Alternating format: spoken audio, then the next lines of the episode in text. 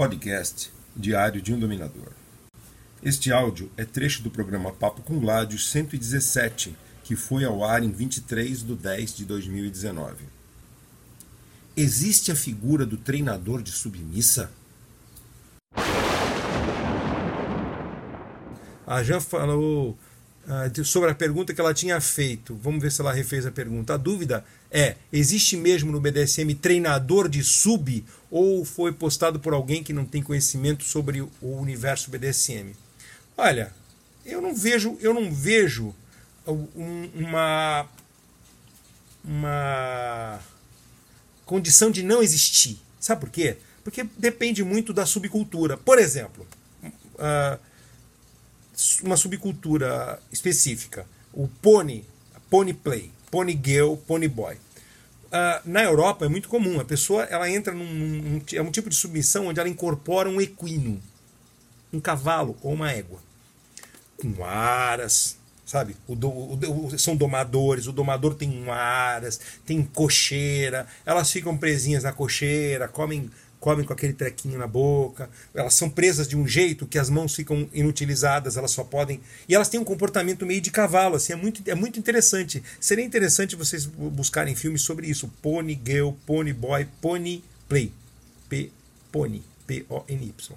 Eu acho interessante que vejam, porque é muito, muito intenso para eles e tem algumas pessoas que. que, que é, tem essa, essa, essa, essa atividade aqui. Meu amigo Lorde Submissor, ele tem uma, uma das, das parceiras dele, é Pony. E ele a treina com isso, com todo aquele aparato de couro. É, é, é, uma, é uma subcultura, é um processo meio caro, porque os equipamentos são caros e complexos de se a pessoa não tem como adquirir, tem que fabricar. E é, o aparato é muito. A montagem de uma pônei ela é muito, muito, muito detalhada, é muito muito, muito complexa, muito sofisticada.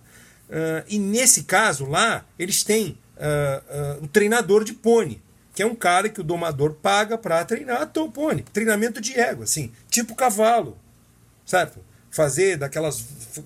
andar assim, é, fazer trote, essas coisas.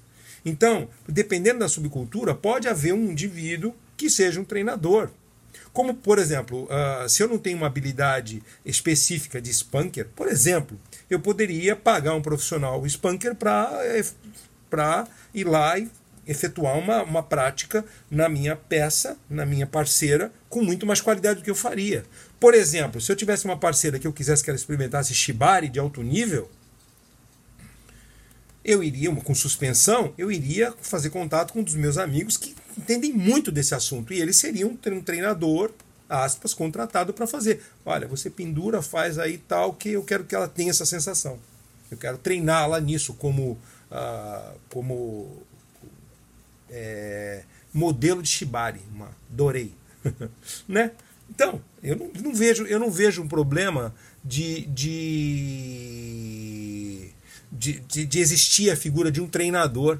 Não vejo, não vejo, não vejo um problema nisso não. Eu acho que é possível, cabe, certo?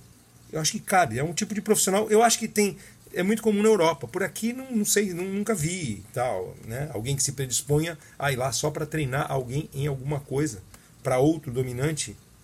Mas tipo assim, eu nunca vi mas também não é, é, é factível. Eu não, não, não, não, eu não vejo isso como uma coisa que não, que não poderia existir. Não vi, não conheço, mas não vejo também. Uh, é plausível, né? Curtiu? Quer ver mais? Blog Diário de um Dominador www.gladiusbdsm.com youtube.com barra Diário de um Dominador Instagram Master Gladius